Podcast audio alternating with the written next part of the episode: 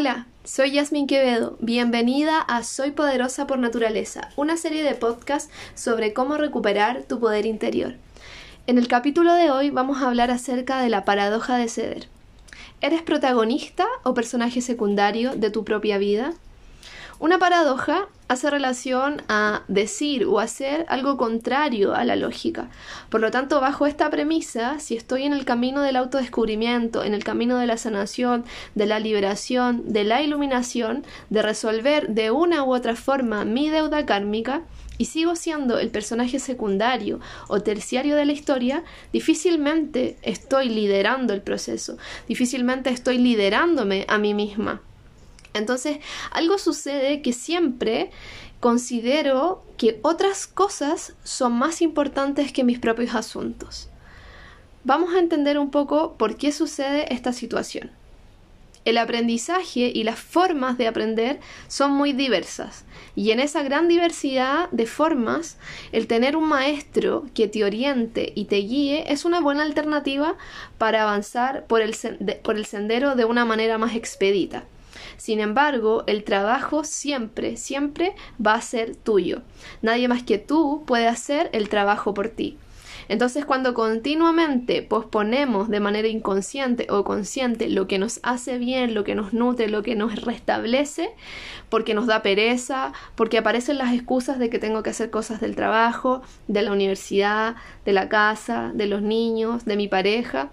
entregamos voluntariamente nuestro poder a otros sin considerar que en esa entrega nos estamos drenando, nos estamos vaciando y nos estamos alejando de lo que nuestro ser nos está pidiendo, de lo que nuestro interior nos está diciendo que escuchemos.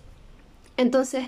cuando anulo mi proceso por poner la vida de otros como prioridad, no estoy considerando que cedo mi voluntad al ego inconsciente que no me está permitiendo salir de las viejas estructuras, de los viejos arquetipos que por tanto tiempo he trabajado para liberarme de ello. Entonces callo mi real anhelo, me omito, no me escucho, no escucho lo que mi corazón realmente me está diciendo, la información que me está entregando, eh, dándome señales y dejo pasar estas señales, dejo pasar ciertas situaciones que finalmente son expresadas de una u otra forma eh, en cómo me estoy sintiendo eh, en el campo emocional, en cómo estoy pensando y en cómo está mi cuerpo físico. Es importante entonces entender que, que, cualquier dilema mental no resuelto será transmitido de una, otra, de una u otra forma a nuestro cuerpo físico. Cuando yo inconscientemente soy secundaria a todo lo que transcurre en mi vida, pierdo el rol de protagonista y estoy siendo secundaria, terciaria, incluso ese personaje que casi ya no aparece en la historia, lentamente el no ser eh, personaje principal se vuelve costumbre y caigo en el bucle en el cual vuelvo a experimentar las mismas experiencias, las mismas personas, los mismos lugares una y otra vez porque me alejo del protagonismo y de liderar mi propio proceso. Esto no se trata de abandonar el servicio por otros ni dejar de ser servicial y mucho menos de dejar de, dejar de ser bondadosos o fraternos, sino que se trata de encontrar un balance entre lo que me entrego a mí misma para poder seguir elevando mi conciencia y lo que entrego a otros. Y con ello, si yo encuentro el equilibrio entre lo que doy y lo que me entrego, puedo seguir el camino y el proceso de despertar del sueño en el cual durante mucho tiempo me encontré.